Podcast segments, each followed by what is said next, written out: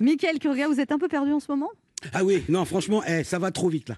Ça va trop vite. Depuis des mois, on parlait que du Covid et là, depuis le dernier confinement, ça va trop vite. Il se passe trop de trucs. Il y a eu des soupçons de consommation de drogue et des accusations de plagiat à l'Eurovision, Ah un piratage aérien, plus de 2 millions de spectateurs dans les cinémas depuis la réouverture, un travailleur sur deux qui veut plus retourner au boulot et préfère rester en télétravail, Jean-Marie Bigard qui pète les plombs. et c'est pas le seul. Hein. Alors lui, c'est à cause du pass sanitaire. Il a fait des comparatifs hasardeux. Il a été hyper violent envers Agnès Buzyn et Olivier Véran. Là-dessus, Marlène Schiappa réagit en le traitant grosso modo d'alcoolique. C'est pas très malin d'énerver un mec bourré, Marlène. Hein. et, et, puis si le gouvernement doit s'exprimer à chaque fois que Jean-Marie Bigard perd ses nerfs, ils vont installer le bureau de Castex à la télé. Hein. Cela dit, on est à peine étonné. On le connaît par cœur, Jean-Marie.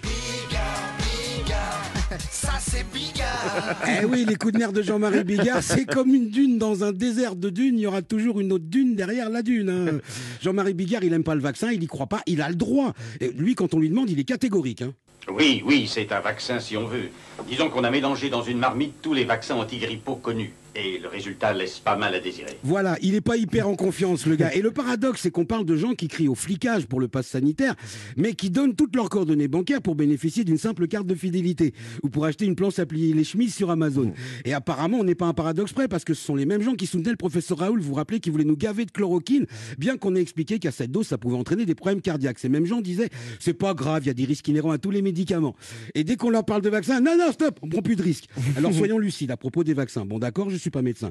Mais si l'espérance de vie est passée de 25 ans en 1740, alors qu'il fumait pas, qu'il ne mangeait pas de sucreries ni de fast-food, à 48 ans en 1900 et à 79 ans en 2021, ouais. c'est pas grâce à la qualité de l'air.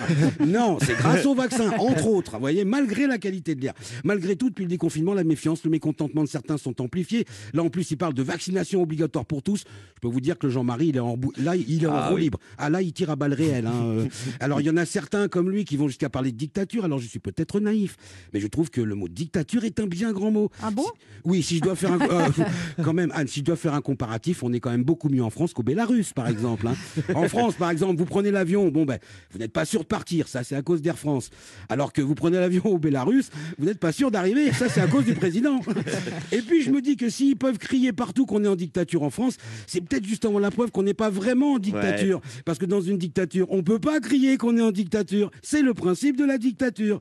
voilà, cela dit, je comprends très bien pourquoi il dit ça, Jean-Marie. Ce qui n'a échappé à personne, c'est que, comme beaucoup, il est très très en colère. Et moi, ça me fait de la peine de voir aussi en colère un artiste qui m'a autant fait rire et que j'aime vraiment bien.